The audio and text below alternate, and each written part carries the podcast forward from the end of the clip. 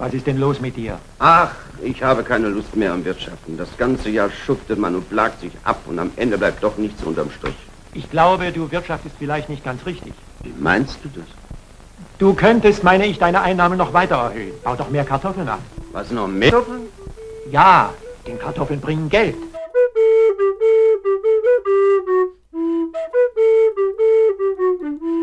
Hallo und herzlich willkommen zurück bei Keep It Grün, eurem Podcast zum naturnahen Gärtnern, der Permakultur und der Pflanzenkohle. Mein Name ist Nils und mein treuer Kollege, der Herr Franz, ist mit dabei. Hallo. Hallo Nils. Und heute haben wir, beziehungsweise hast du uns ein Thema aufgetischt. Äh, Franz hat äh, dreisterweise gesagt, dass es ein Thema wäre, was man schon in der Mittelstufe im Biologieunterricht behandelt. Und ich habe mich ähm, dann dafür geschämt, dass ich es nicht mehr ähm, im Hinterkopf hatte. Und zwar geht es heute um abiotische Wachstumsfaktoren. Wenn ihr auch nicht mehr genau wisst oder auch nicht wisst, was dahinter steckt, dann äh, sei es drum. Wir werden heute das ganz genau besprechen. Der Franz wird mich bestimmt noch einmal das ein oder andere Mal belehren können und die alten ähm, Schulweisheiten, die man damals im Biologieunterricht habe, äh, hätten, hätte haben sollen, wieder wachrufen. Doch bevor wir in das Thema einsteigen, möchte ich noch einmal einen kurzen Aufruf starten. Dies ist Folge 99. Nächste Folge ist Folge 100. Das wird unsere große Jubiläumsfolge, unsere QA-Folge. Das heißt, wir nehmen alle möglichen Fragen, die aus der Community an uns geschickt wurden, zu irgendwelchen fachlichen Themen, privaten Themen, was auch immer euch auf der Seele brennt. Das könnt ihr uns stellen. Ihr könnt das ähm, per Mail machen, zum Beispiel an podcast.keep-it-grün.de oder bei Instagram oder auf sonstigen Wegen, wie ihr uns, kontaktieren könnt. Und dann werden wir mit ein bisschen Glück die ganzen Fragen zusammenstaffeln und eure Fragen werden dann mit in Folge 100 diskutiert und eingehend geklärt, soweit es denn eben möglich ist. Vielleicht dazu noch ganz kurz, also beim Nils klang es jetzt so, als ob es hier, äh, wir so erklären, was abiotische äh, Wachstumsfaktoren sind. Darum geht es natürlich nicht. Es geht darum, wie ihr diese Faktoren oder wie ihr mit diesen Faktoren umgehen könnt, um den Ertrag in eurem Garten äh, zu steigern und welchen Einfluss sie auf das Pflanzenwachstum haben, sodass ihr es zu eurem Vorteil nutzen könnt. Ganz genau. Und ich bin über, bei der Recherche für diese Folge auf einen interessanten Umstand ge, äh, gestolpert und den möchte ich jetzt gerne an dich, Franz, äh, als Frage stellen. Franz, was machen Bären im Winter? Sie halten Winterschlaf oder Winterruhe. Ah, da hat das schon, genau. Ich dachte nämlich immer, die Bären halten Winterschlaf und das stimmt wohl gar nicht. Äh, sie halten eine Winterruhe, genauso wie Eichhörnchen, Rehe und Feldhamster. Das ist eine, im Gegensatz zum Winterschlaf, wo die halt wirklich durchschlafen und der Stoffwechsel sich verlangsamt und die Körpertemperatur absinkt, ist die Winterruhe eine wechselnde, ein Wechselspiel aus Schwach- und Schlafphasen und zwischendurch wachen sie wieder auf, dann fressen sie irgendwas, wenn sie irgendwelche Vorräte haben und schlafen dann wieder ein. Und ähm, um das Ganze zu komplementieren, gibt es dazu auch noch die Winterstarre. Das machen dann zum Beispiel Reptilien und Fische. Und da sinkt die Körpertemperatur ganz stark ab, nämlich so stark wie, also dass sie auf die Außentemperatur abfällt. Und da ist der Stoffwechsel sehr stark verlangsamt. Das sieht man zum Beispiel bei Fröschen, die oder, ähm, oder Molchen oder sowas, die sich äh, im Winter nicht mehr bewegen, weil sie ja im Grunde darauf warten, dass es wieder wärmer wird. Das nur als kurzer Vorfakt. Wir hatten in der vorletzten Folge eine Art ähm, Jubiläum schon gehabt. Du hattest nämlich eine Studie mit dabei gehabt. Erinnerst du dich? Ich erinnere mich. Ich verstehe jetzt nur nicht ganz, was das, wo das mit dem Bären jetzt herkam. Das hat ja, über, hat ja mit gar nichts irgendwas zu tun. Ja, richtig. Das war eine einfache, simple Frage für den Anfang, okay. ähm, die mir auf der Seele brannte, um zu gucken, ob du auch den Unterschied zwischen Winterruhe und Winterschlaf kanntest. Und leider kanntest du ihn. Das hätte ich dich damit aufgezogen. Okay, ja, sonst habe ich auch noch eine Frage, bevor du hier mhm. weitermachst. Und zwar, wenn du ja schon von Winterschlaf und Winterruhe redest, im Winter ist es ja auch so, dass es unserem Garten ein paar Dinge nicht sind, die es im äh, Frühjahr schon gibt, gerade was Tiere angeht. Kannst du dir vorstellen, was ich meine, die keinen Winterschlaf oder Winterruhe halten? Wahrscheinlich Vögel, die hinwegziehen? Genau, richtig. Und was machen die? Also die ziehen weg. Wohin geht es da für die? Nach Süden, nach Nordafrika zum Beispiel. Genau, wenn es wärmer ist. Ähm, nicht alle Vögel fliegen weg, einige bleiben auch hier und es ändert sich auch gerade so ein bisschen. Also es gibt immer mehr Vögel, die hier bleiben, auch durch das Angebot des Menschen. Aber was denkst du denn, was dachten die Leute denn früher, bevor man wusste, dass sie in den Süden ziehen, was die Vögel im Winter machen? Weil die waren ja auf einmal, ein Großteil der Vögel war ja auf einmal einfach weg. Hm, das ist eine gute Frage. Vielleicht hat das irgendwas mit diesem Mythos zu tun, dass der Storch die Kinder bringt, dass die neue Kinder geholt haben oder sowas? Ja, äh, klingt interessant. Ähm, zum einen, also wir reden jetzt so um die Zeit so 18. Jahrhundert und vorher natürlich auch, ähm, bis, bis das äh, erschlossen wurde, also noch gar nicht so lange her, 200 Jahre ungefähr, seit man das äh, weiß, was Zugvögel im Winter machen. Und ähm, ich habe einen interessanten Artikel vom MIT gelesen und da hieß es dann auch zu deren Schutz. Also gut, sie, für sie gab es damals äh, Wichtigeres, als äh, zu schauen, wo die Vögel im Winter so abbleiben. Denn äh, man musste sich ja zum Beispiel mit der Pest und so rumschlagen. Aber es gab ein paar sehr interessante Theorien. Zum Beispiel schon von Aristoteles. Das ist so äh, viertes Jahrhundert vor Christus, also schon deutlich länger her. Und er hatte zwei Theorien. Und einmal, ähm, dass sie wie andere Tiere im Winter Winterschlaf halten, die Vögel. Ähm, warum und warum wir sie dann nicht sehen, auch dazu hatte er eine Theorie, nämlich, dass sie äh, für Schwalben zum Beispiel, dass sie sich in kleine Tonkügelchen hüllen und dann auf den Grund eines Tümpels sinken. Und dann sieht man sie natürlich nicht. Seine andere Theorie, ähm, die fehlenden Vögel verwandeln sich in Vögel, die im Winter hier sind. Also es gibt ja, also ich habe eben gesagt, nicht alle Vögel fliegen in den Süden. Und seine zweite Theorie war, dass die Vögel, die weg sind, quasi sich in Vögel verwandelt haben, die immer noch da sind. Das war so die äh, ersten Theorien von Aristoteles hier in dem Fall. Dann gab es noch die Theorie, dass sie in die Seen tauchen und unter dem Eis leben. Deshalb sehen wir sie nicht. Äh, oder auch, dass sie sich in Hasen oder andere Tiere äh, verwandeln, die auch im Winter noch zu sehen sind, in Deutschland zum Beispiel. Und dann kam aber die erste Theorie auf, dass es Zugvögel sind, und zwar von äh, Charles Morton, das war im 17. Jahrhundert. Und er glaubt aber nicht, dass sie nach Süden, nach Afrika oder so ziehen, sondern dass sie zum Mond ziehen und äh, den Winter dort verbringen. Und zwar, dass sie 60 Tage lang, äh, also er hatte dann mit der Entfernung des Mondes gerechnet, dass sie 60 Tage lang bei 200 Kilometern pro Stunde fliegen, bis sie ankommen. Und dadurch, dass da äh, dass man schon außerhalb von der Erdatmosphäre ist, würde das Fliegen viel leichter funktionieren. Das waren so die ersten Theorien, also wirklich wild. Ähm, und man merkt, es ist ja auch gar nicht so einfach rauszukriegen, weil die Vögel fliegen halt sehr schnell einfach weg und dann sind sie weg. Den kann man ja nicht so einfach hinterherlaufen. Und dann gab es ein spezielles Datum, an dem quasi herausgefunden wurde, was die Vögel denn im Winter machen. Und das war im Jahre 1822. Und kannst du dir vorstellen, wie man das rausgefunden hat? Vielleicht hat man äh, Vögel markiert und die dann wiedergefunden? Ja, also das Interesse, es rauszufinden, war nicht so groß, dass man das gemacht hat. Es war mehr zufällig. Und zwar äh, wurde es in Deutschland äh, herausgefunden. In einem Dorf namens Klütz äh, wurde nämlich ein Weißstorch erlegt und der hatte einen 76, einen 76 Zentimeter langen ähm, Speer in sich stecken. Und der Jäger war jetzt so verwundert und interessiert an diesem Speer, weil den kannte er nicht. Und dann äh, ist er mit diesem Speer und dem Storch äh, in die Universität Rostock gegangen. Und dort wurde herausgefunden, dass dieser Speer aus Zentralafrika stammt. Und dieser Vogel mit dem, also der Storch ist mit dem Speer dann bis nach Deutschland wieder geflogen.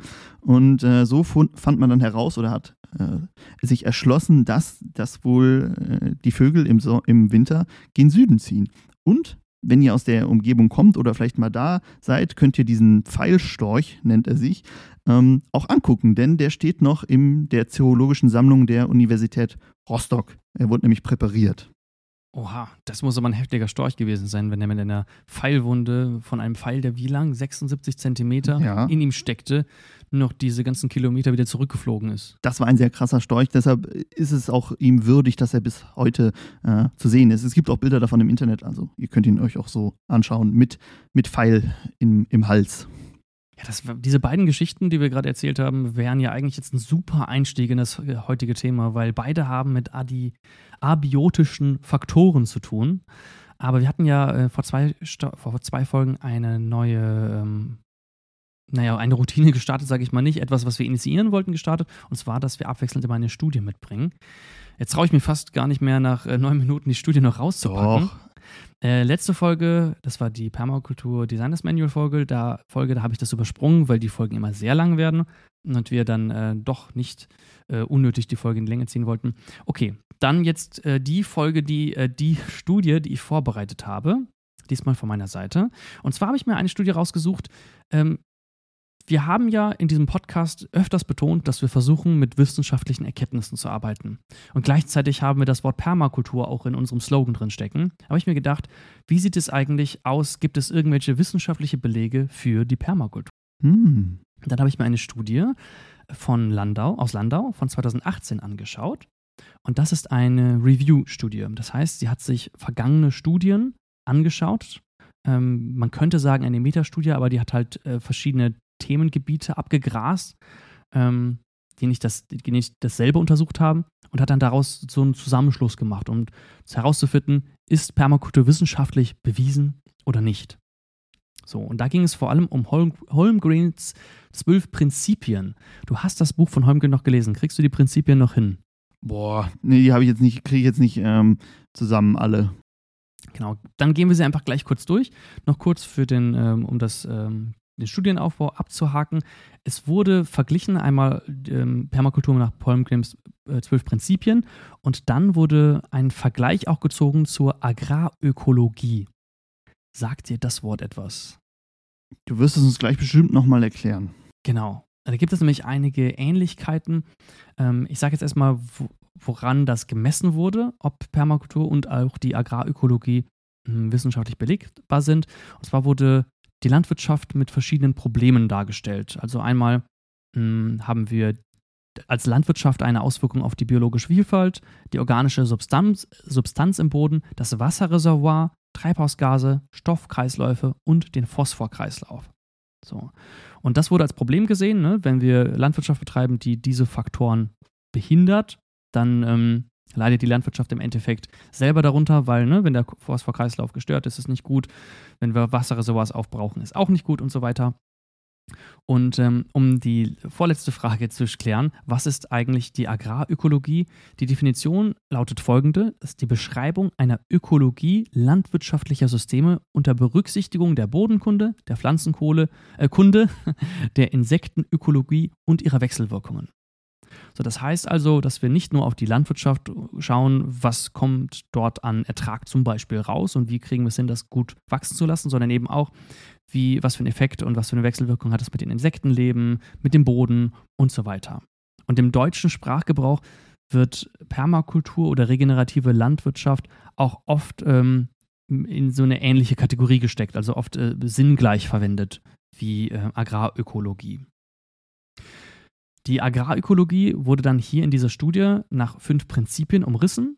Einmal, dass sie ähm, ja, praktisch versucht, eine Verbesserung des Recyclings von Biomasse zu, er zu erzeugen, also eine Kreislaufwirtschaft ohne Nährstoffverluste, eine Sicherung von günstigen Bodenbedingungen für Pflanzenwachstum, eine Minimierung durch den Verlust von Sonneneinstrahlung oder Luft oder Wasserströme oder so etwas. Das hatten wir auch schon mal in unserer Erosionsfolge zum Beispiel beschrieben. Und Mikroklimazonenmanagement. Dann, dass wir Artenvielfalt und Diversifizierung haben möchten über Zeit und Raum und eine Verbesserung von eben diesen biologischen Wechselwirkungen zwischen den verschiedenen Komponenten. Und die, das waren die fünf Prinzipien der Agrarökologie, dann die zwölf Prinzipien der Permakultur, kurz abgehandelt. Wirklich ganz kurz, bitte. Mhm. Bitte ganz kurz. Ja, deswegen sage ich ja, ich ah, okay. wollte das Thema jetzt äh, äh, kurz umreißen. Erstens, beobachten und integrieren, inter, interagieren. Zweitens, fange und speichere Energie. Drittens, realisiere einen Ertrag. Viertens, Wende Selbstregulierung an und akzeptiere Feedback. Fünftens. Nutze und schätze erneuerbare Ressourcen und Arbeiten wert. Sechstens. Produziere keinen Abfall. Siebtens.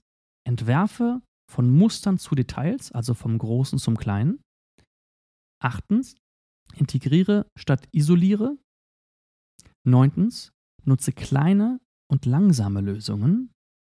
Zehntens. Nutze und schätze Diversität wert. Elftens, nutze und schätze Randgebiete wert. Und zwölftens, reagiere auf und nutze Veränderungen kreativ. Dann kam eine ganze Reihe von verschiedenen Studien, Ergebnissen, die gehe ich jetzt auch nicht einzeln durch. Im Grunde wurde jede einzel jedes einzelne Prinzip aus, von äh, Holmgren einzeln untersucht und wurde geschaut, was haben wir dazu gefunden und äh, allgemein kann man sagen, Conclusion, ja, es gibt wissenschaftliche Belege für alle Prinzipien. Also für alle diese Prinzipien, die gerade genannt wurden, da gibt es ähm, Studien zu, da gibt es Hinweise darauf, dass sie eben eine äh, positive äh, Wirkung haben ähm, auf so eine nachhaltige Landwirtschaft. Ja? Und eben es gibt auch eine starke Überlappung zwischen der Agrarökologie und der Permakultur. Nur, dass die Permakultur dann eben noch ein bisschen was mehr macht. Eben dieses, ähm, dieses Beobachten, diese Veränderungen äh, mit Veränderungen umgehen und fertig werden und dass man zum Beispiel gerade Muster und sowas mit reinnimmt. Ne, da haben wir auch eine ganze Folge zu gehabt aus ähm, äh, Bill Mollisons Permakultur Designers Manual. Genau. Am Ende solcher Studien, was steht ganz am Ende immer, wenn die Conclusion und die Ergebnisse feststehen, Franz? Dieses Literaturverzeichnis. Ja, noch davor. Es steht so gut wie immer. Da wurde man auch immer zu aufgehalten, in der These, die man schreibt, immer am Ende nochmal rauszuschreien, so nachdem wir das jetzt wissen. Eine Aufforderung, dass weitere äh, Studien durchgeführt werden sollten. Und der kommt hier natürlich auf, auch ein Aufruf zu neuen Untersuchungen. Und hier wurde vor allem dazu aufgerufen, nicht die Permakulturprinzipien als Einzelnes herauszufiltern und zu untersuchen, sondern das gesamte Zusammenspiel. Weil das ist ja auch ein, ein Konzept der Permakultur, dass wir eben dieses Zusammenspiel von den verschiedenen Komponenten und Prinzipien haben. Ja, sehr spannend. Also finde ich gut, dass das äh, auch alles belegt werden konnte. Jetzt wäre es natürlich spannend, sich das im Detail anzugucken, aber genau dafür ist ja dieses Segment nicht da. Vielleicht so einer Studie könnte man ja auch mal einen äh, größeren Raum einbringen mhm. und vielleicht eine ganze Folge zu machen. Genau, äh, das hatte ich in einem anderen Podcast auch schon gehört. Die haben sich dann einfach eine Studie zu dem Themengebiet und Fachgebiet, was sie da untersuchen, rausgesucht und einfach eine ganze Folge, eine ganze Stunde darüber geredet. Das würde es jetzt hier zum Beispiel bringen. Was ich auch noch interessant fand, das haben die so als Nebenfakt genannt. Die haben zum Beispiel gesagt, dass es auf einer Permakultur möglich ist, dass eine Person auf 0,1 Hektar ohne Motorisierung ein ausreichendes Einkommen erhalten kann. Einkommen im Sinne von Geld oder Nahrungsmittel? Im Sinne von Geld, genau. Hm, krass. Es ist ja nur 1000 Quadratmeter. Die das ist nicht viel, ne? Hat man ja schnell zusammen. Ja, interessant. Ähm, wirklich spannend. Also habe ich jetzt richtig Lust, mir die gleich mal anzugucken. Die werden wir euch natürlich auch verlinken in den Show Notes. Genau. Ja, nochmal der Aufruf, wie gesagt, wenn ihr gerne mehr von sowas möchtet oder tiefer gehend, dann könnt ihr uns das auch gerne alles mitteilen. Wir sind da flexibel. So, nach 16 Minuten, würde ich sagen, fast schon ein Rekord, äh, tauchen wir doch mal in das Thema ein, was wir uns heute genommen haben. Und vielleicht fangen wir erst einmal mit einer Definition an. So, abiotische Wachstumsfaktoren, Franz, du hast das Thema aufgerissen und angeregt. Was steckt denn dahinter? Genau, also ich würde es eher als abiotische Umweltfaktoren bezeichnen, weil sie eben nicht nur das Wachstum beeinflussen. Und das sind Umweltfaktoren, die an denen das Lebewesen, also es gilt ja nicht nur für Pflanzen, das gilt auch für Tiere, an denen es nicht selber beteiligt ist. Äh, das heißt, ich glaube, an Beispielen wird es am klarsten. Ich habe mich hier auf vier reduziert. Die vier wichtigsten oder vier spannendsten bei der Pflanze ist das Wasser, Licht, CO2 und Temperatur. Und ich wäre ein bisschen anders in das Thema eingestiegen und äh, würde jetzt aber mal so weiter übernehmen. Nils, hast du schon mal vom Yield Gap gehört? Yield Gap? Nein. Ja, genau. Kann, du bist ja des Englischen sehr mächtig. Kannst du dir vorstellen, was das bezeichnen könnte? Das ist eine Ertragskluft. Also ich no. könnte mir vorstellen, dass der Ertrag in bestimmten Jahren, vielleicht sowas, bei Apfelbäumen hat man das doch auch manchmal, dass sie manchmal ein mhm. ertragsstarkes Jahr haben und manchmal ein schwaches. Vielleicht ist das, wo sie ein schwaches Ertragsjahr haben, der Yield Gap. Spielt da auch so ein bisschen mit rein. Ähm, der Yield Gap macht, äh, zeigt aber eher den, also die Gap, den Unterschied, äh, die Kluft zwischen dem, was theoretisch der höchstmögliche Ertrag ist und dem, was wir auf unserer Fläche erzielen. Also theoretisch könnten wir ähm, ein paar hundert Kilo Äpfel von unserem Apfelbaum kriegen. In der Praxis schaffen wir aber nur 50. Und äh, diese Differenz wird als Yield Gap bezeichnet. Kannst du dir denn vorstellen, was Gründe für so einen Unterschied sind? Wahrscheinlich abiotische Faktoren unter anderem. Genau, das äh, ist eins. Ähm, das sind Umweltfaktoren, auf die wir bedingt Einfluss haben. Können wir aber gleich, gehen wir mal gleich noch drauf ein. Ähm, es gibt aber noch viel mehr. Also Biolo biologische Faktoren ist was Großes, also die Genetik der einzelnen Pflanze zum Beispiel, äh, wie schädlingsresistent ist sie. Äh, auch das Anbaumanagement äh, ist ein großer Faktor, also wird bewässert, wird gedüngt, wie wird das gemacht, äh, aber auch Wissen und Bildung. Also äh, weiß ich, wie ich einen Apfelbaum richtig stutze, damit der höhere Erträge bring, bringt oder weiß ich, wie ich mein Feld richtig bewirtschafte. Also das sind alles Gründe, die da reinfließen und den Unterschied machen können zwischen einer sehr hohen Ernte. Man wird natürlich nie dieses theoretische Maximum erreichen, ähm, aber man möchte diesen, diese diesen Gap so klein wie möglich haben. Äh, und deshalb ist es wichtig zu wissen, wie man eben diese Gründe für diesen Yield Gap verkleinern kann. Und eins davon sind die abiotischen Umweltfaktoren. Denkt man jetzt, okay, da habe ich einen geringen Einfluss nur drauf. Dem ist aber nicht so. Und genau das äh, würden wir gerne heute mit euch besprechen. Sehr schön. Genau, ich habe mir auch ein paar Faktoren. Wir haben uns unabhängig voneinander vorbereitet. Das heißt, äh, vielleicht gibt es doch einige Überraschungen zueinander. Ich hatte mir noch unter der Definition aufgeschrieben, wenn wir diese abiotischen Faktoren zusammennehmen, dann entsteht daraus im Grunde ein Biotop, also ein Lebensraum, wo die ganzen Bedingungen, die von außen auf diesen Lebensraum einprasseln, ähm, eben dann auch den Lebensraum definieren können. Genau, daneben hätte man noch die, Bio, äh, die biotischen Umweltfaktoren. Äh, das ist dann zum Beispiel die Konkurrenz durch andere Lebewesen. Und die würden wir dann aber in einer anderen Folge nochmal besprechen, weil das einfach für eine viel zu lang wäre. Sehr schön. Dann fangen wir doch einfach mit dem ersten Faktor an. Äh, du hattest gerade die vier Faktoren genannt. Mein erster Faktor ist Klima. Der war bei dir auch mit dabei? Ich habe Wasser, Licht, CO2 und Temperatur. Also Klima ist bei dir wahrscheinlich Temperatur und Wasser und Licht irgendwie in einem. Genau. Ich muss sagen, ich hatte auch viel mehr. Ich hatte mir ganze zehn Stück aufgeschrieben.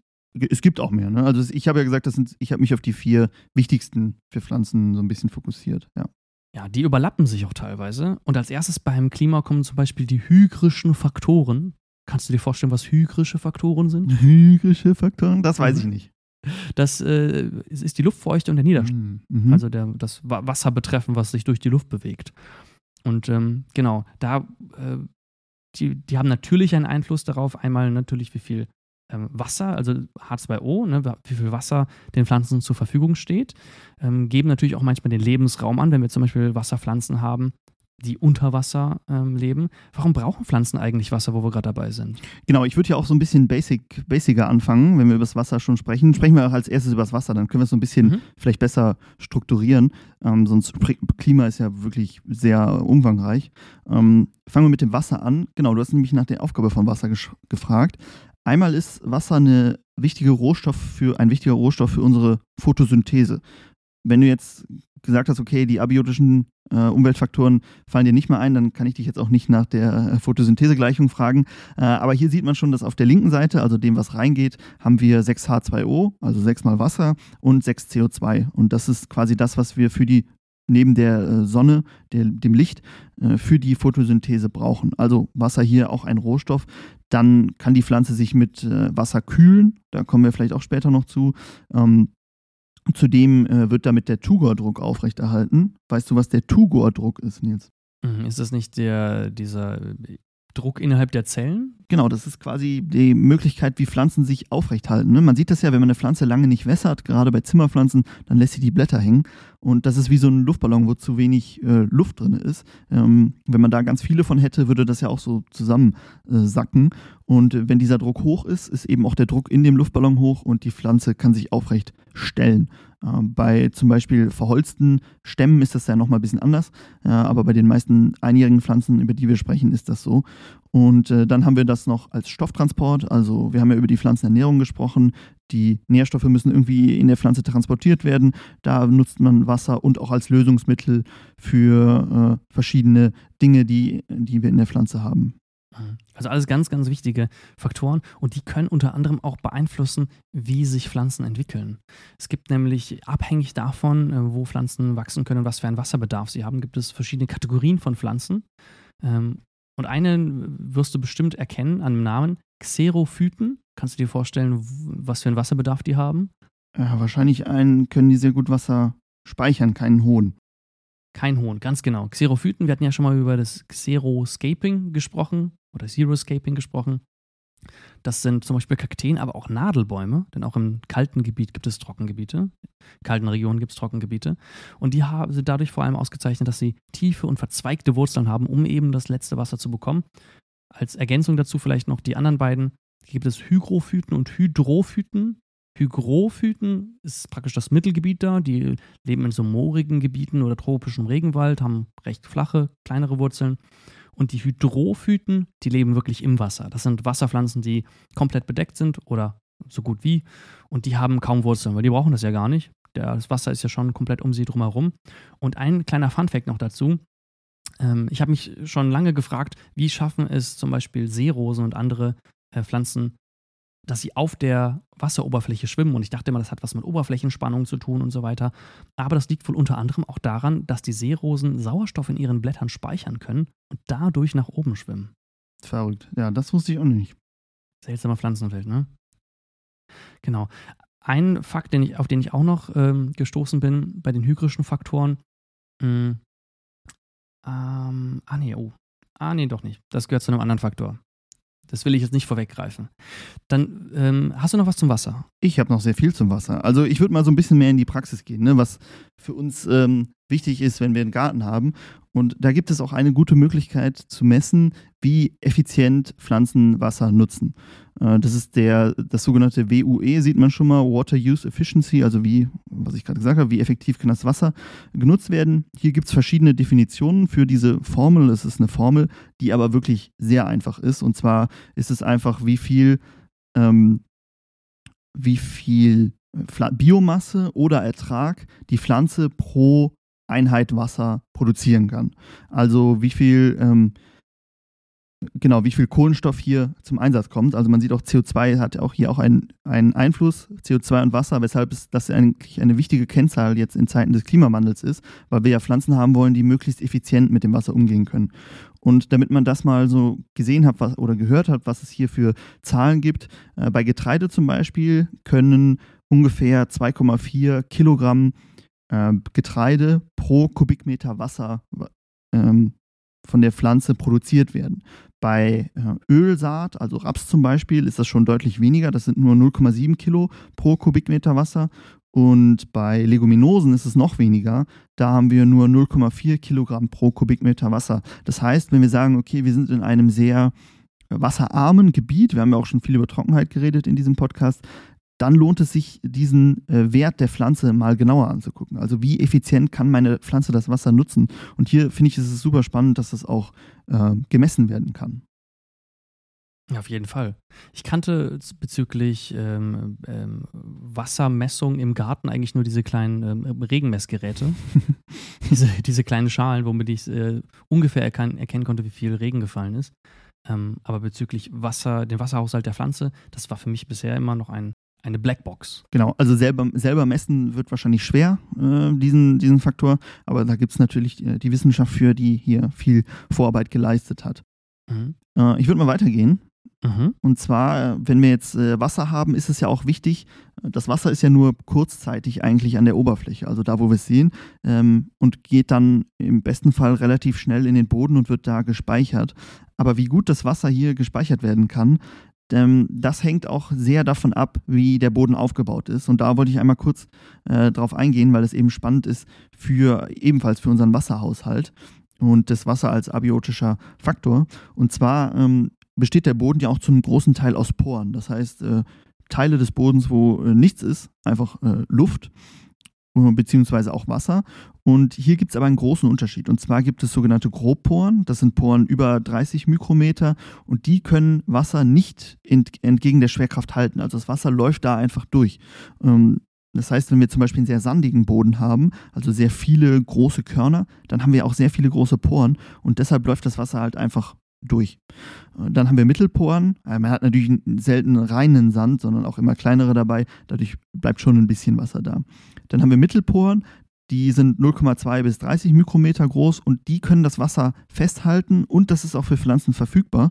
Und ihr hört es schon raus, es gibt noch Feinporen, die halten das Wasser auch fest, aber die halten es so fest, dass es nicht, nicht pflanzenverfügbar ist. Das ist dann sogenanntes äh, Totwasser. Also daraus auch kann man auch ziehen, je enger die Poren sind, umso fester wird das äh, Wasser durch die Kapillarkräfte festgehalten und so, umso weniger verfügbar ist für unsere Pflanzen, weshalb eben der Humusaufbau so wichtig ist, weil hier haben wir eine schöne, ähm, schöne Poren, die das Wasser zwar festhalten, aber auch an unsere Pflanze abgeben können. Ja, spannend. Das heißt, im Grunde brauchen wir idealerweise wieder eine Mischung aus allem. Idealerweise, idealerweise eine Mischung aus allem, genau. Ähm, ich weiß nicht, du meintest ja, du hättest nichts mehr zum Wasser. Deshalb mhm. würde ich mal, äh, würde ich hier mal weitergehen, weil Wasser ist ja für unsere Pflanzen und für uns Menschen doch sehr wichtig. Und hier habe ich mal eine Studie äh, mir angeguckt. Und zwar ging es darum, welchen Einfluss das Wasser und die Stickstoffversorgung auf den Ertrag und andere Qualitätsparameter von äh, Krambe heißt die Pflanze, das ist ein Kreuzblütler, ist aber für, für äh, die Aussage jetzt nicht so wichtig. Und das äh, Ergebnis war, dass eine Pflanze deutlich mehr Wasser verbraucht, wenn die Stickstoffdüngung erhöht ist. Das heißt, wenn wir viel düngen, dann braucht unsere Pflanze auch viel Wasser. Und im Umkehrschluss heißt das, wenn wir der Pflanze gar nicht viel Wasser zur Verfügung stellen können, dann können wir uns auch eine erhöhte Stickstoffdüngung eigentlich sparen, weil die Pflanze ähm, damit eh nicht zurechtkommt. Mhm.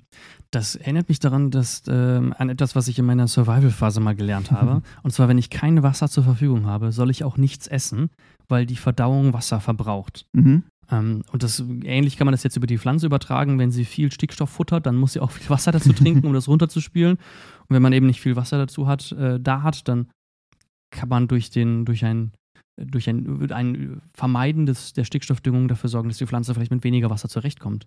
Ja, genau. Und dann konnte man noch eins, noch eins erkennen in dieser Studie, und zwar, dass ein äh, reiches Wasserangebot nach der Blüte, also nachdem die Pflanze geblüht hat, äh, ebenfalls zu höheren Erträgen geführt hat. Kann man sich hier denken. Aber was ich sehr spannend fand, auch die Vegetationsperiode wurde deutlich verlängert. Das heißt, die Zeit, in der die Pflanze wächst und äh, eben Erträge einfährt. Und äh, das kann man natürlich auch bedenken, wenn man sagt, okay, wir haben eh eine sehr lange Vegetationsperiode, dass man den, äh, das Wasserangebot erhöht. Oder wenn man sagt, unsere Vegetationsperiode ist eh sehr kurz, weil es sehr schnell schon sehr kalt wird, ähm, dass man dann gar nicht so extrem Wasser geben muss, weil man diesen Vorteil gar nicht nutzen kann. Ah, ich verstehe, was du meinst. Das heißt, wenn ich der Pflanze viel Wasser gegeben habe, dann hat sie auch viel länger gebraucht, um zu einem gewissen Stadion zu gelangen. Genau, und äh, eben auch länger, äh, länger Früchte getragen, aber auch länger gebraucht, um sie auszubilden. Dafür war der Ertrag im Endeffekt höher. Mit solchen, also mit dem Weglassen von lebenswichtigen Komponenten äh, wird ja äh, bei so Zucht, Pflanzenzucht und Pilzzucht häufiger gearbeitet. Ne? Ich glaube auch bei Pilzen, da wird Temperatur, gehen wir gleich auch noch drauf ein, äh, wird dann so runtergedreht, dass sie praktisch Panik bekommen, weil sie denken, die Saison ist gleich zu Ende und dann, damit sie ganz schnell ihre Früchte ausbilden. Also kann man auch das nutzen, um eben äh, schnell die Früchte zu bekommen, die man haben möchte. Genau, darum ging es jetzt hier nicht. Also man sollte sie nicht äh, unter äh, Trockenstress setzen. Das macht man auch bei Äpfeln zum Beispiel ähm, in begrenztem Maße. Äh, aber äh, es ist ja auch nochmal ein Unterschied, ob ich viel, sehr viel wässer oder nur ein bisschen. Äh, ich würde das Ganze mal so ein bisschen zusammenfassen und ähm, so sagen, was man machen kann, um die Wasserverfügbarkeit äh, noch zu verbessern, neben den Dingen, die wir wahrscheinlich in den anderen Folgen schon viel besprochen haben. Und zwar äh, hat die Sortenwahl einen großen Einfluss. Ne? Also verschiedene Sorten brauchen verschieden viel Wasser. Äh, da habe ich ja eben die äh, Wassernutzungseffizienz angesprochen. Dann ist der Saatzeitpunkt sehr wichtig. Äh, wie lange äh, wächst meine Pflanze und äh, wann steht wie viel Wasser zur Verfügung, auch durch Regen. Ähm, die Bestandsdichte kann verringert werden, sodass äh, mehr Wasser pro Pflanze verfügbar ist. Ähm, wassersparende Bodenbearbeitung, da haben wir schon oft drüber gesprochen, dass wenn man pflügt, dass der Boden sehr offen liegt und es vertrocknet. Ähm, eine tiefe Durchwurzelung ermöglichen. Wenn man Boden bearbeitet, dann sehr tief. Muss ja nicht wendend sein, also nicht umgraben, sondern einfach lockern, sodass die Pflanzen sehr tief wurzeln können, an das Wasser kommen. Äh, Mulch, klar, haben wir sehr, schon, sehr oft schon drüber gesprochen. Schwarzbrache, falls euch das nicht sagt, also einfach nichts tun und wachsen lassen. Ähm, und eine eben eine effiziente Düngung, habe ich ja eben auch angesprochen, was wir damit meinen. Gut, ähm, ich würde sagen, äh, gehen wir mal weiter. Wenn du ja nichts anderes zum Wasser hast, dann können wir ja schon mit dem nächsten weitermachen. Sehr schön, ja. Das waren auch ein paar von den Punkten. Ich hatte nämlich ursprünglich für die Folge ähm, auch diese so, ähm, How-Tos äh, vorbereitet. Ähm, das, genau, da hast du ja auch schon viele von erwähnt.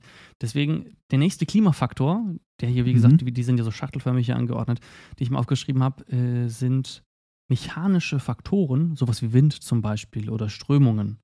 Weil wenn wir über hygrische Faktoren, ach, hygrische, wenn wir über abiotische Faktoren reden, dann reden wir natürlich nicht nur auf die, die unsere Landpflanzen beeinflussen, sondern auch zum Beispiel Meerespflanzen. Und ähm, genau, das sind im Grunde äh, ja physische Einwirkungen, die auf die Pflanze wirken. Und da musste ich, äh, als ich das gelesen hatte, direkt an, hm, habe ich auch schon mal erwähnt im Podcast, an die Bäume in Neuseeland denken, die durch den starken Wind vom Meer so gebogen waren, dass man genau gesehen hatte, wo der starke Wind hinter dem Hügel anfing weil die dann äh, waagerecht zur Seite gewachsen sind. Hier wurde auch noch, äh, habe ich auch noch einen, einen Punkt gelesen, dass zum Beispiel durch den äh, Treibhauseffekt, ne, den menschengemachten Treibhauseffekt, wird der Golfstrom verlangsamt, beziehungsweise die Pumpleistung. Und das hat zum Beispiel den Effekt, dass dann eben die, die Strömungen im Meer sich verändern. Das hat einen Effekt auf Wasserpflanzen, aber zum Beispiel auch das Niederschlagsverhältnis. Und da wurde jetzt gesagt, ein Nachteil ist ein starker Anstieg an Niederschlägen in Westeuropa. Und ich hätte normalerweise jetzt gedacht, ah, die hatten noch die letzten Jahre viel Dürre, aber gerade die letzten drei, vier Wochen hatten wir extremen äh, Niederschlag. Deswegen äh, lag das vielleicht unter anderem auch an irgendeiner Besonderheit des Golfstroms, dass er uns besonders viel äh, feucht, warme Luft geschickt hat oder sowas. oder sowas, wer weiß. genau, hast du was zum Wind? Äh, genau, nee, habe ich nicht. Ich hatte ja gesagt, ich habe mich auf die für mich vier wichtigsten beschränkt, weil ich finde, man könnte eigentlich auch zu jedem Punkt eine ganze Folge machen. Also ich habe jetzt auch schon einiges weggelassen. Wenn euch das trotzdem tiefer interessiert, dann schreibt uns gerne, dann können wir da noch ein bisschen mehr zu machen. Dann springen wir einfach weiter, springen wir direkt zur Temperatur weiter. Ein weiterer äh, ein weiterer klimatischer Faktor. Dazu hast du bestimmt was. Temperatur habe ich auch, ja, muss ich nur weiter runter scrollen. Äh, ja, bin ich. Was hast du denn da? Also ja, ich habe gerade so viel geredet, deshalb würde ich jetzt sagen, würde ich dir gerne den Vortritt geben. Also ich habe da sehr viel dazu. Äh, also fang ruhig mit einem Punkt an und dann äh, mache ich weiter. Okay, also ähm, für jedes Lebewesen äh, gibt es einen bestimmten Temperaturbereich, der ideal ist, damit sich das Lebewesen dort aufhalten kann. Der ideal ist, damit der Stoffwechsel ähm, so funktioniert, wie er optimal funktionieren kann. Wenn der Temperaturbereich davon abweicht, dann verlangsamt sich der Stoffwechsel und ja, ganz am Ende stirbt das Tier oder die Pflanze. Und ähm, hier gibt es zwei extreme Beispiele. Wenn äh, die Temperaturen nämlich zu stark sinken, dann beginnt als allererstes eine Kältestarre. So, und das, die Kältestarre ist praktisch der, der die Temperatur auf dem tolerierbaren Minimum für ähm, die Pflanze oder das, äh, oder das Tier. Dann werden die Lebensfunktionen auf ein Minimum heruntergefahren. Hat sich so ein bisschen angehört ähm, wie diese Winterstarre bei den Reptilien. Und zum, bei der Pflanze bedeutet das, dass der Wassertransport über das Plasma eingestellt wird oder runtergefahren wird. Das heißt, desto kälter es ist, für zumindest, ne, wenn, wenn es zu kalt ist außerhalb des idealen Temperaturbereiches, dann wachsen die Pflanzen langsamer, weil sie ihr Wasser langsamer transportieren können und damit auch eben Nährstoffe langsamer transportieren können. Auf der anderen Seite haben wir die Hitzestarre. Das habe ich jetzt aber nur bei Tieren gelesen. Das ist im Grunde genau das Gegenteil. Kann aber sogar noch schrecklicher sein, weil dann ähm, das Protein gerinnen kann und so weiter. Ähm, aber ein schönes Beispiel, um zu zeigen, ähm, was Temperatur, jetzt abgesehen vom Wachstum, auch noch ähm, als wie es außer beim Wachstum auch noch Pflanzen beeinflussen kann, ist zum Beispiel bei der Keimung. Wir hatten ja in unserer ähm, Vorzucht, wir hatten eine Vorzuchtsfolge. Ne? Wir hatten eine Folge auf jeden Fall, wo wir mal über das Vorziehen von äh, von äh, Gemüse gesprochen hatten. Und äh, da haben wir darüber gesprochen, dass verschiedene Sorten verschiedene Temperaturen brauchen. Und zum Beispiel braucht, äh, kennst du die Keimtemperatur vom Roggen? Ähm, ich schätze, also es gibt ja immer so eine optimale Temperatur und eine Mindesttemperatur. Beim Roggen meinst du jetzt? Mhm. Also 5, 6 Grad. Ja, die ist schon sehr niedrig, sogar noch niedriger habe ich sie gefunden, 1, 2 Grad, also wirklich schon recht kühl. Roggen ist ja auch etwas, das, ähm, man kann ja auch Winterroggen und sowas anbauen. Und im Vergleich dazu, Tomaten haben eine, eine Keimtemperatur von 12 bis 16 Grad, also deutlich höher. Und das gibt praktisch so einen Triggerpoint. Das habe ich bei diesen abiotischen Faktoren auch ganz oft gesehen, dass sie, äh, dass sie entweder sofort oder über Zeit einen Trigger für irgendwelche Veränderungen einleiten ähm, können. Ne? Und ähm, zum Beispiel kann man jetzt auch anhand der Temperatur bei, ähm, bei, bei, Tieren jetzt wieder, fand ich auch ganz interessant, kann man erkennen, ähm, an dem Tier, aus welchem Bereich, aus welchem Temperaturbereich es kommt. Gut, kann man wahrscheinlich recht oft, wenn es sowieso einen großen Pelz hat zum Beispiel. Aber zum Beispiel gibt es die Bergmannsche Regel, nach der Tiere, die in kälteren, in kühleren Regionen leben, größer sind. Kannst du dir vorstellen, warum Tiere größer sind, wenn es kalt ist? Ja, weil sie dann eine geringere Oberfläche haben. Genau. Das ist auch was, was äh, ich, irgendwie haben wir ganz verschiedene Bio-Unterrichte gehabt. Ich sagte ja gerade, ne? also aus dem Biounterricht ist schon sehr lange her. Du hattest aber auch den, den Spezialisierungskurs gehabt damals und ich musste Französisch wälzen. Ach, das weiß ich noch ganz genau. Äh, wahrscheinlich war das in den Jahren, wo ich das, das nicht gemacht habe. Das gleiche gilt übrigens auch für die Ohren. Tiere Ach, in äh, wärmeren Gebieten haben größere Ohren und in kälteren Gebieten haben sie kleinere Ohren. Dann ist es aber, ja genau richtig, weil das ist die Allensche Regel. Ja, genau. Das ist die genau. zweite, die ich mir aufgeschrieben hatte, dass die Extremitäten größer sind. Äh, ja. Kleiner sind in Kälte und größer in. Auch so ein, dann äh, so ein Prototyp-Ding, was man in Bio macht, dann äh, Lotka-Volterra-Regel, Räuberbeute. Das sind so die Sachen, die, glaube ich, jeder im Bio, im Bio-Leistungskurs, sagen wir so, durchge durchgesprochen hat. Wo ich das gerade höre, können wir eigentlich auch gerne mal eine Folge zu machen, wo du mir einfach deinen Bio-Leistungskurs mal erklärst. Weil wie gesagt, für mich sind das viele neue Dinge. Wenn euch das interessiert, lasst uns das auch gerne wissen. Wenn Franz uns mal eine Biostunde geben soll, äh, da hätte ich zumindest sehr viel äh, Bock drauf, weil ich mich dann ja nicht vorbereiten muss und mich praktisch zurücklehnen kann und äh, mal von, von vielen Weisheiten wieder berieseln lassen kann. Dann, wie gesagt, machen wir, wenn wir genug Zuspruch dafür bekommen. So. Alles klar. Was hast du denn bezüglich Temperatur vorbereitet? Genau, also du hast ja schon erzählt, dass die Temperatur einen Einfluss hat. Also Temperatur ist ja auch immer so ein bisschen äh, Geschwindigkeit und äh, die, die Photosynthese hängt auch stark von der Temperatur ab. Auch hier haben wir ein Optimum, bei welcher Temperatur die Photosynthese am schnellsten abläuft. Wenn es drüber geht, dann sinkt es ganz schnell ab und wenn es zu hoch ist, dann wird die auch eingestellt. Optimum ähm, kann meist so ungefähr bei 30 Grad sein, aber das ist sehr unterschiedlich von äh, Pflanze zu Pflanze. Und um das Ganze mal so ein bisschen äh, mit Zahlen zu füttern, es gibt die RTG-Regel. Ich weiß nicht, ob du die auch kennst. Hm, Nee, wiederhol mal. Genau, das ist die Reaktionsgeschwindigkeit-Temperaturregel. Und die sagt, dass ein Temperaturanstieg um 10 Grad die Stoffwechselaktivität verdoppelt. Das Ganze geht natürlich bis zum Maximum, danach fällt es wieder ab. Also man sieht schon, äh, dass die Temperatur, die wir auch aktiv im Garten durch Schatten zum Beispiel beeinflussen können äh, oder durch Wärmefallen, die es eben äh, erhöhen, einen großen Einfluss darauf haben, wie gut und wie schnell unsere Pflanzen wachsen. Und das mit der Keimung hattest du ja schon angesprochen, das habe ich natürlich auch. Die äh, Wachstumsrate hast du auch angesprochen. Ähm, wichtig ist es auch für den Blühzeitpunkt, denn Pflanzen ähm, wenn sie blühen, also äh, Blüten bilden, äh, braucht es meist eine ganz bestimmte Kombination aus äh, Licht, also wie viel Licht sie an diesem Tag bekommen und wie die Temperatur ist. Äh, dazu würde ich aber gleich bei, der, bei dem äh, Umweltfaktor Licht ein bisschen mehr sagen. Ähm, genau, und du hast es eben auch schon angesprochen, was ich gerne noch anmerken würde, ist, dass Temperatur auch Stress verursachen kann. Also dass die nicht optimale Temperatur dazu führt, ähm, dass unsere Pf äh, Pflanze geschädigt werden kann. Bei zu hohen Temperaturen ist es aber meist eher dadurch, dass ähm, zu wenig Wasser äh, da ist. Also äh, dass viel Wasser aus dem Boden und auch aus der Pflanze verloren geht und unsere Pflanzen deshalb eher vertrocknen, als dass sie verbrennen. Und äh, auf empfindlich für äh, für Kälte sind Pflanzen besonders dann, wenn sie ja, frische Triebe zum Beispiel bilden oder wenn sie ihre Blüte ausbilden. Das ist ja auch ein ganz großes Problem. Äh, durch die Klimakrise haben wir ja immer mehr, dass wir es schon sehr früh warm haben, aber trotzdem noch äh, Frostereignisse, Spätfrost. Und das ist gerade bei Obstbäumen zum Beispiel sehr gefährlich, wenn sie schon in der äh, Blüte, Blüte sind. Da kennt man doch diese Versuche von äh, Landwirten und Landwirtinnen, die äh, nach der Blüte, wenn es dann heißt, es kommt nochmal ein Frost, dann mit großen Feuertonnen in den, in den ähm, Or Orch Orchards, in dem Wald, wie heißt das denn nochmal, den Obstanbaugebieten, dafür zu sorgen, dass die Temperatur eben noch ein, zwei Grad höher ist, damit es eben keinen Frost gibt und die äh, Blüten komplett absterben. Ähm, also auch wirklich ein großes, auch wirtschaftliches Problem, vor allem für die Pflanzenzucht. Ähm, du hattest auch eben kurz gesagt, äh, Temperatur kann Stressfaktor sein, kann auch bei Menschen übrigens.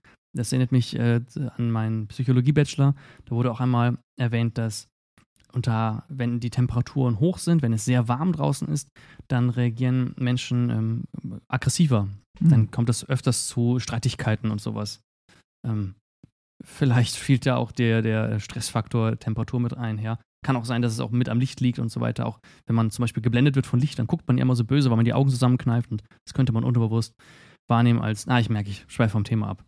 Bleiben wir mal bei den Pflanzen. Äh, die sind mir lieber als die Menschen, muss ich sagen.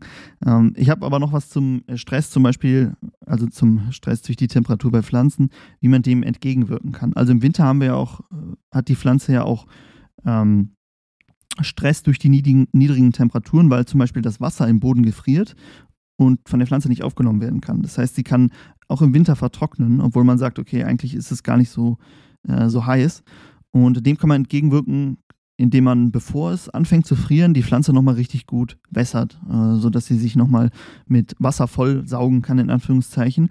Und andersrum auch, wenn es zu heiß ist, kann man die Pflanze wässern, denn ähm, durch die Transpiration, also die, die Pflanze nimmt das Wasser auf und ein großer Teil transpiriert er durch die Blätter wieder, äh, um diesen Sog zu erzeugen. Und dadurch wird die Pflanze aber auch gleichzeitig gekühlt. Das heißt, eine Bewässerung kann auch dabei helfen, die Pflanze zu kühlen. Spannend auf jeden Fall. Ich bin durch mit Temperatur. Hast du noch was auf dem Herzen? Ja, lass mal mit dem nächsten weitermachen. Okay, du hast ja schon eins angesprochen. Das Licht wäre der nächste Strahlung, der nächste Klimafaktor. Möchtest du mal anfangen? Genau, ähm, ich habe ja eben gesagt, für die Photosynthese brauchen wir Wasser, CO2 und eben Licht. Deshalb, äh, und das Licht liefert hier die äh, Energie. Und wenn wir vom Licht reden, unsere Pflanzen erscheinen uns ja grün. Nils, weißt du, warum die Pflanzen immer grün aussehen oder meistens grün aussehen? Da ist doch das Chlorophyll in den, Fa in den Pflanzen, das den Farbstoff beliefert. Ja, aber warum gerade grün? Das äh, wahrscheinlich, weil die, die, Wellenlängen des Lichts, äh, jetzt muss ich nachdenken, die grünen Wellenlängen des Lichts werden rausgefiltert? Äh, nee, eben nicht. Ah, nicht rausgefiltert. Die eben anderen nicht. werden wenn sie rausgefiltert. rausgefiltert würden, also wenn sie aufgenommen würden, diese Wellenlängen, dann würden wir dieses Grün ja nicht sehen. Ähm, deshalb ist es so ein bisschen kontraintuitiv.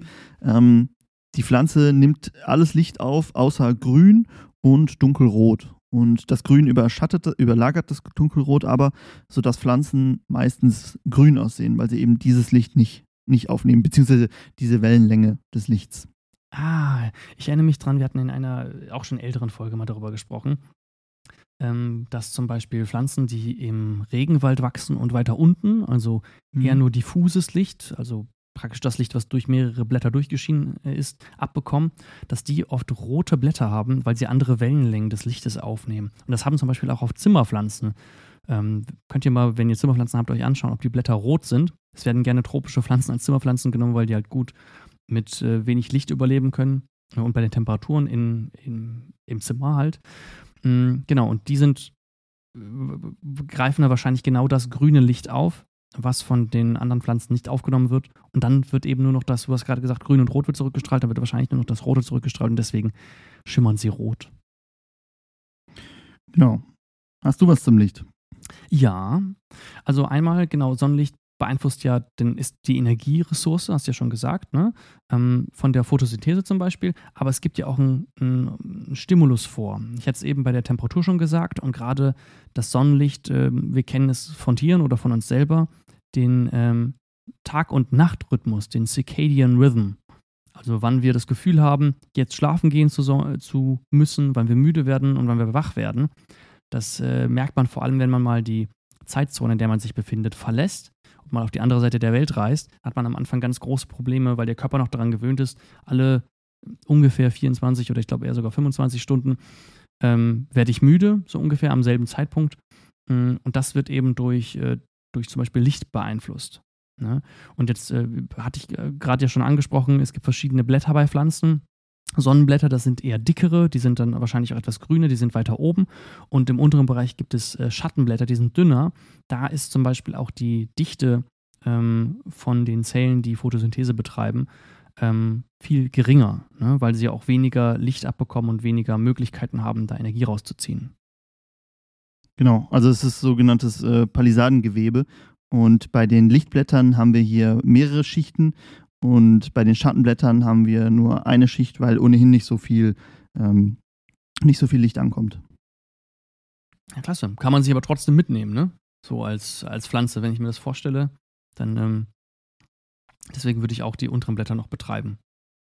Genau, ähm, ist aber ja auch von Pflanze zu Pflanze unterschiedlich. Also manche sind halt sehr an ähm, an Schatten, schattige Plätze angepasst und manche sehr an helle Plätze. Und äh, gerade wenn man auf Bäume guckt, ist das ein, ein großer Unterschied. Ähm, zum Beispiel bei Buchen, die sind sehr, sehr daran angepasst, irgendwie im Schatten zu stehen. Das heißt, sie kommen auch mit sehr wenig Licht klar, wohingegen äh, Birken sehr viel Licht brauchen. Das sieht man auch daran, dass sie gerade an Waldrändern oder auch einzeln in irgendwelchen Mooren oder so stehen, ähm, weil sie einfach viel mehr, äh, viel mehr Licht brauchen können. Und äh, hier gibt es den sogenannten äh, Lichtkompensationspunkt. Ich weiß nicht, ob der dir was sagt. Nee. Äh, genau, das ist ja, also eine Pflanze nimmt ja CO2 auf, aber sie gibt auch CO2 ab. Und äh, je höher die Photosynthese-Rate, desto mehr CO2 wird aufgenommen. Und der Punkt, wo die Aufnahme und die Abgabe von CO2 gleich ist, das ist der äh, Lichtkompensationspunkt, weil es eben vom Licht abhängig ist. Und dann äh, gibt es noch einen sogenannten Lichtsättigungspunkt. Das ist der Punkt, an dem die Pflanze mit mehr Licht ähm, nicht mehr CO2 aufnehmen kann. Also es bringt ihr nicht so viel. Und bei Schattenpflanzen ähm, ist eben dieser Kompensationspunkt früher erreicht. Das heißt, bei wenig Licht ähm, ist es schon so, dass sie äh, diesen Punkt erreichen, aber sie sind auch schneller gesättigt. Das heißt, schneller bringt mehr Licht nicht so viel. Und äh, das ist gerade, finde ich, bei der Planung von Wäldern oder von meinen äh, Bäumen, die ich auf der Fläche pflanze, sehr wichtig, dass ich weiß, okay, diese Bäume, die ich hier pflanze, sind die eher an schattige Plätze angepasst, sind die eher an ähm, frei, freistehende Plätze, also sehr lichtdurchflutete Plätze angepasst, um, sodass ich das eben anpasse. Es ist aber natürlich nicht so, dass eine Pflanze nur Licht oder nur Schattenblätter hat, ähm, sondern bei einer Buche zum Beispiel ist es so, dass gerade außen ähm, eher äh, Lichtblätter sind und in der Mitte eher Schattenblätter, sodass sie auch mit beidem äh, zurechtkommen kann. Mhm. Man kennt man kennt in Wäldern ja auch äh, reine Buchenwälder, ähm, sonst könnten ja nicht gut existieren. Aber es ergibt schon Sinn, was du sagst, weil die Buchenwälder, die sind immer sehr hell. Das heißt, viel Licht ist durch die, äh, durch die Buchen durchgelangt und kann bis auf den Boden treffen. Fand ich persönlich immer sehr schön im Verhältnis zu äh, zu anderen Wäldern aus anderen Bäumen, die dann eher dunkel wirkten. Hast du noch was zum Licht? Ich habe noch, hab noch einiges zum Licht, ja. Na, hau mal raus. Ähm, was auch noch wichtig ist, wenn man Pflanzen anbaut, dass man weiß, ähm, ob es Lang- oder Kurztagpflanzen sind. Und der Name erklärt hier eigentlich schon den, äh, den Unterschied. Und zwar geht es hier, wie ich ja eben schon angesprochen habe, hängt der Blütezeitpunkt bei der Pflanze zum einen von der Temperatur ab, die wir eben hatten, aber auch von der Menge an Licht, die zur Verfügung steht. Und Langtagpflanzen blühen erst, wenn der Tag eine bestimmte Länge hat. Da habe ich jetzt natürlich als ähm, Gärtner da nicht so einen großen Einfluss drauf, außer natürlich, ich habe ein Gewächshaus, ähm, was zum Beispiel eine eigene Beleuchtung hat. Da kann ich das natürlich entsprechend regeln. Ähm, oder auch indem ich weiß, okay, wo lebe ich? Habe ich hier überhaupt diese bestimmte äh, Lichtmenge am Tag? Kann ich die Pflanzen überhaupt anbauen? Und bei Langtagpflanzen ist es meistens so, dass die kritische Tageslänge zwölf Stunden Licht pro Tag sind. Also danach, wenn wir mehr als zwölf Stunden Licht pro Tag haben, fängt die Pflanze an zu blühen und in der Folge darauf auch Flüchte, äh, Flüchte, ja, Früchte zu bilden. Äh, Beispiel hierfür sind zum Beispiel Getreidesorten wie der von dir angesprochene Roggen, aber auch Weizen und Gerste, ähm, Klee und Erbsen, aber genauso. Und dann gibt es eben noch die Kurztagpflanzen, die eben dann nicht blühen, wenn wir zu lange Tag haben. Also sie brauchen unter zwölf Stunden Licht, beziehungsweise mehr als zwölf Stunden dunkel oder äh, kein Licht. Und dazu zählt zum Beispiel Reis, Tabak und Sojabohnen. Also man sieht schon Pflanzen, die hier eher nicht heimisch sind. Hm, die sind näher am Äquator und da hast du ja nicht so einen großen Unterschied zwischen ähm, Sommer und Winter. Mhm. Jo.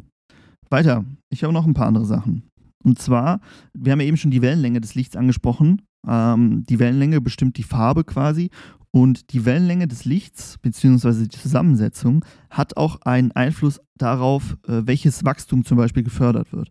So ist zum Beispiel blaues Licht dafür zuständig, dass das Blattwachstum gefördert wird und rotes Licht äh, fördert die Blütenbildung und somit auch die Fruchtbildung, die damit stimuliert wird. Auch das natürlich eher ein Punkt, den ich beachten muss, wenn ich meine eigene Beleuchtung ähm, habe und nicht, wenn ich die einfach unter, unter Sonnenlicht äh, wachsen lasse. Der Nils ist stumm, hat äh, nichts zu sagen. Ich da, ja, ich dachte, da kommt, jetzt, da kommt jetzt noch einiges hinterher. Also ja, ich da, wollte dir auch nur mal die Möglichkeit geben, was dazwischen Mein zu sagen. Senf zu geben. Ansonsten mache ich halt weiter.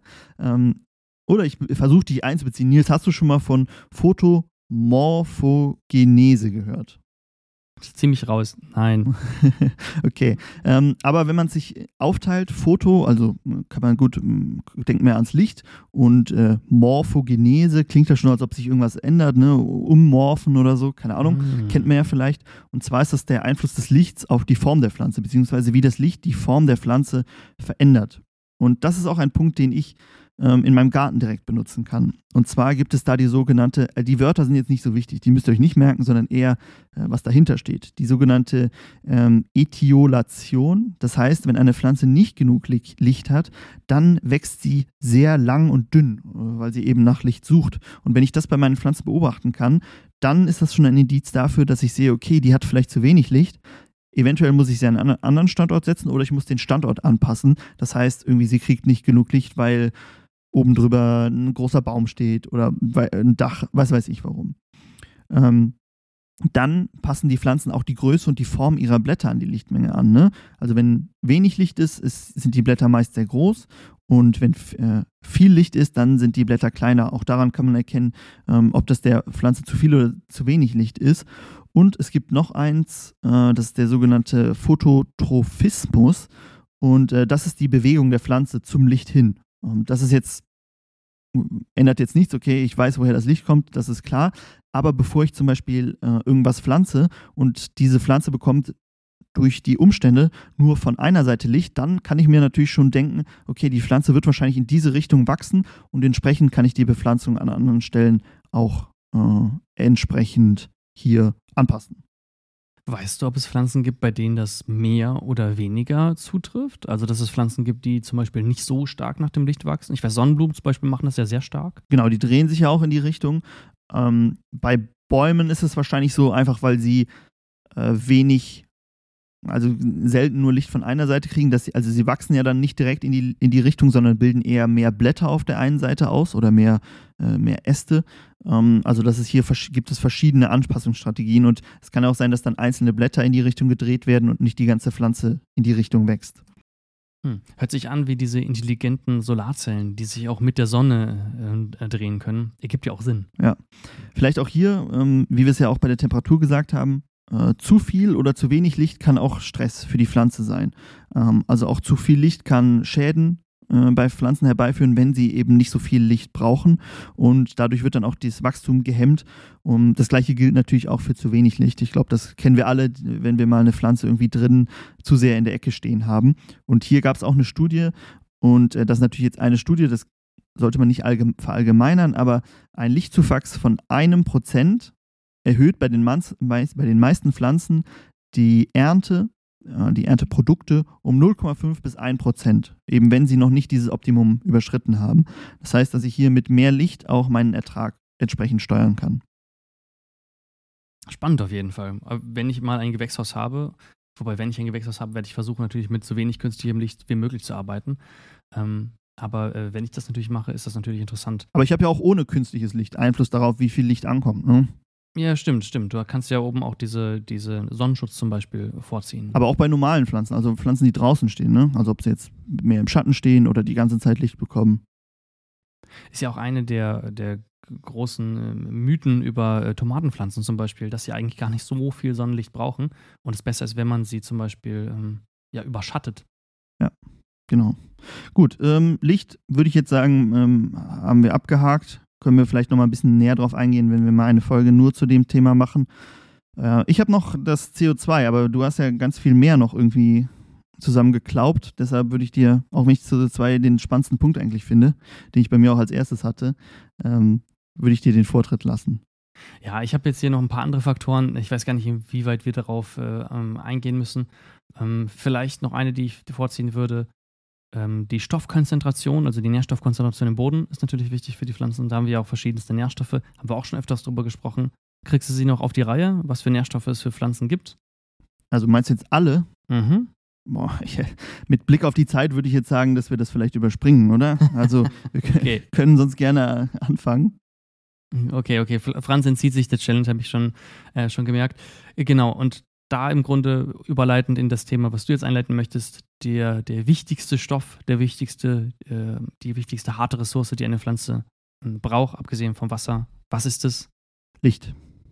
Und neben dem Licht, äh, feste, äh, eine stoffliche Ressource. Ah, eine stoffliche Ressource. Habe auch noch nicht gehört, das Wort. Dann wahrscheinlich das CO2. Höchstwahrscheinlich. Erzähl uns mehr darüber. Okay, ja, machen wir noch das CO2, was ich einen sehr spannenden Punkt finde, weil es ja etwas ist, was über das viel gesprochen wird im Moment und äh, man ist ja auch hier viele äh, Unstimmigkeiten gibt, also ähm, nicht, nicht in der Forschung, aber vielleicht in dem öffentlichen Diskurs. Und äh, wir wollen mal hier ein bisschen über das Thema CO2 und Pflanzen sprechen. Und zwar haben wir, haben wir ja auch schon mal darüber gesprochen, dass äh, CO2 im Labor oder im Gewächshaus einen positiven Einfluss auf das Pflanzenwachstum hat, der auch relativ groß sein kann, relativ, weil eben der Unterschied zwischen CO2 in der Luft und Optimum CO2 für die Pflanze doch noch ein Stück ist.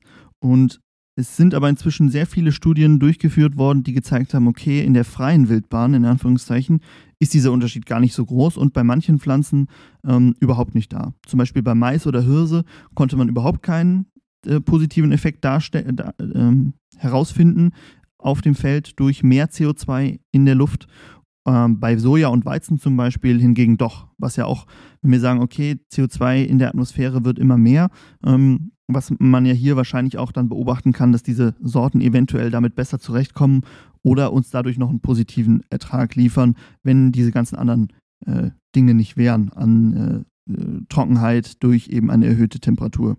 Das ist ja spannend. Hätte ich nicht gedacht, muss ich sagen. Ich frage mich aber auch gerade, wie das gemessen wurde. Wurden dann Tüten über die äh, Pflanzen gezogen oder wurden dann dort CO2 äh, ausstoßende Gerätschaften aufgestellt? Genau, also meistens wird äh, einfach CO2 da reingepumpt. Ich kann ja mal eine Studie vorstellen. Ähm, das war in der Schweiz und da ging es darum, welchen Einfluss das beim Wald, ob mehr CO2 im Wald oder für die Bäume hier einen positiven Einfluss hat. Und das ging über viele Jahre, das Experiment, und da wurden Schläuche durch die Kronen gelegt und aus diesen Schläuchen, die waren so perforiert, da waren Löcher drin, aus diesen Schläuchen wurde CO2 rausgepumpt. Ähm, und dann hat man geguckt, welchen Einfluss hat das auf die Bäume, die da wachsen und wie haben sich die Bäume entwickelt, die dieses CO2 eben nicht haben.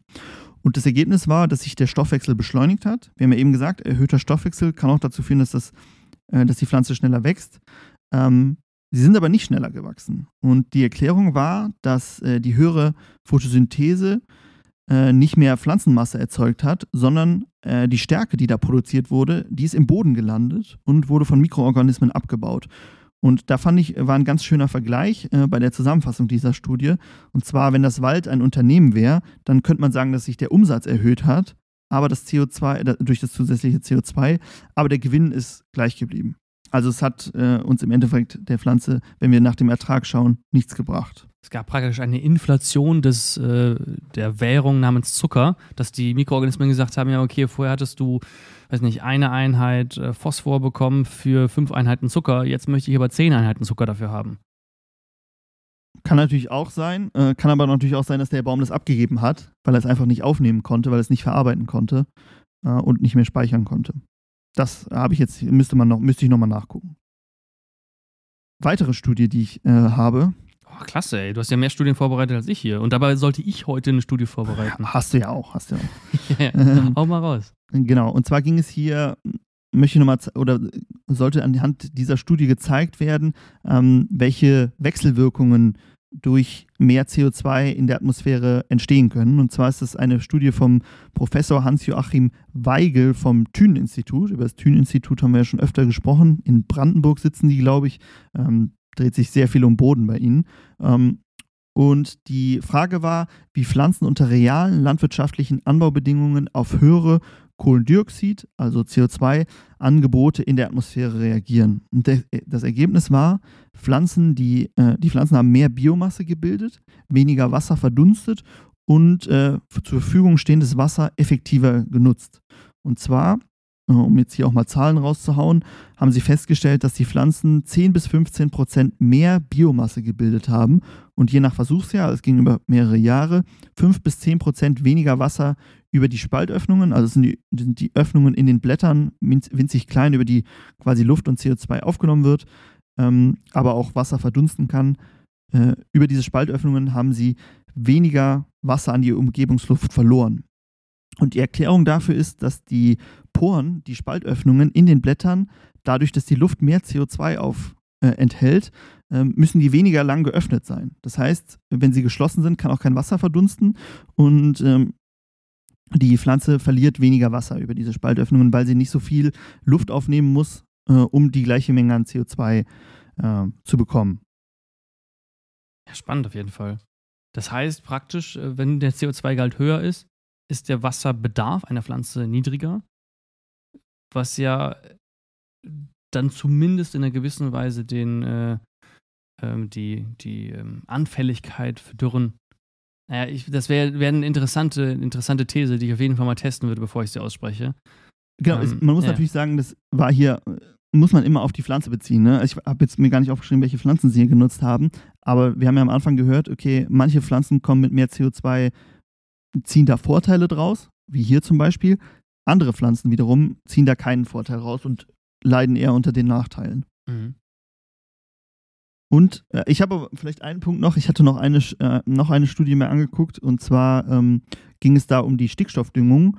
Und äh, es ging darum, dass laut dieser Studie äh, Pflanzen wie Reis, Mais und Weizen durch den steigenden CO2-Gehalt in der Atmosphäre weniger Stickstoff äh, aufnehmen konnten und dadurch die Ernte gesunken, gesunken ist, ähm, weil eben die Düngung nicht so effektiv durchgeführt werden konnte. Also man sieht, es gibt extrem viele Wechselwirkungen zwischen wir haben mehr CO2 in der Luft und wir düngen und äh, dem Wasser, was verbraucht wird, sodass man, sodass es schwer ist, das alles einfach ähm, darzustellen anhand einer Aussage. Ähm, sondern dass man hier ähm, da sehr genau hingucken muss und alle Wechselwirkungen irgendwie bedenken muss. Oha. Aber das wird ja jetzt, wenn ich die äh, verschiedenen Informationspuzzle zusammenfüge, wird ja ins Bild passen. Wenn du sagst, ähm, dass dadurch, dass der CO2-Gehalt höher ist, müssen die Spaltöffnungen weniger häufig geöffnet sein. Dadurch haben wir weniger Verdunstung von, weniger Abgabe von Wasser, Wasserverlust. Aber Wasser ist ja auch wichtig, damit wir zum Beispiel Stickstoff in die Pflanze bekommen. Ne? Und mehr Stickstoff bedeutet, dass die Pflanze eigentlich mehr Wasser braucht. Hm, vielleicht hängt das auch damit zusammen. Ne, dass dann äh, praktisch der, der Wasserkreislauf von der Pflanze so beeinflusst wurde. Aber wie gesagt, das ist jetzt eine, eine Rumspinnerei. Fände ich äh, super viel Feld, sich mal drüber ähm, ähm, einzuarbeiten. Ich würde sehr gerne mal ein paar Versuche dazu sehen. Ähm, ja. Hatten wir auch mal, ähm, wir hatten ja auch mal das äh, Forschungszentrum Jülich besucht und uns da die, äh, die ganzen Anlagen angeschaut. Richtig spannend, habe ich richtig Bock drauf. und äh, weißt du, wie alt die Studien jetzt waren? Hast du eben bestimmt erwähnt, ne? Nee, habe ich nicht erwähnt, habe ich mir auch nicht aufgeschrieben. Schade, Aber könnte ich nachgucken. Weil vielleicht, wenn die, ähm, wenn die jetzt noch nicht zu alt sind und äh, also sie sind alle, alle mit ne, alle nach 2010 auf jeden Fall. Okay, ja, vielleicht kommt dann noch mal so ein paar Nachstudien. Also das würde mich jetzt stark interessieren, was so die, die Hintergründe dazu sind. Und auch, wie man das Ganze quantifizieren kann. Also was für ein was für eine Menge an Ernteeinbußen kann man, könnte man bei verschiedenen Konstellationen erwarten. Ja, also was man, was ich so rauslesen, gelesen habe anhand der paar Studien, die ich mir angeguckt habe, es gibt natürlich noch viel mehr, ist, dass ähm, wir Menschen, die ja auch für diesen Klimawandel, die Klimakrise verantwortlich sind, dass wir, glaube ich, da am Ende noch deutlich mehr darunter leiden werden als viele Pflanzen, die doch sehr gut darin sind, sich an neue Bedingungen anzupassen. Ja, heftig. Das finde ich doch eigentlich ein ganz schönes Schlusswort für eine so äh, fachlich intensive Folge. Meines Erachtens übrigens eine Nerd-Folge. äh, die geht jetzt auch schon knapp äh, etwas über eine Stunde. Von daher, ähm, da waren viele Dinge drin. Ich muss sagen, ich habe sehr viel gelernt. also ich habe das Gefühl, gut. ich habe gar keinen Biologieunterricht äh, besucht, nachdem ich das heute alles gelernt, äh, gehört habe. Mhm. Richtig spannend, sich mal damit zu beschäftigen, wie die Welt um sich drumherum funktioniert. Und ähm, ja, wenn ihr mehr darüber wollt, davon wissen wollt, wie gesagt, ich möchte auf jeden Fall mehr davon wissen, aber ich brauche eure Unterstützung dazu, damit ich den Franz überzeugen kann, ähm, nochmal so eine Folge zu machen. Ähm, dann schreibt uns das gerne an podcast.keep-it-grün.de. Ne? Jegliche Anregungen, Fragen und dergleichen. Wenn ihr uns unterstützen möchtet, dann könnt ihr sehr gerne den Podcast bewerten auf der Plattform, bei der ihr das bewerten, ähm, bei, mit der ihr den Podcast hört. Ihr könnt auch sehr gerne unsere Fragen beantworten unter dem Podcast, bei Spotify zumindest haben wir einige stehen, ähm, habe ich jedes Mal eine stehen. Und wenn ihr uns noch mehr unterstützen möchtet, dann könnt ihr auch gerne mal auf keepitgrün.de bzw. keepitgrün.shop.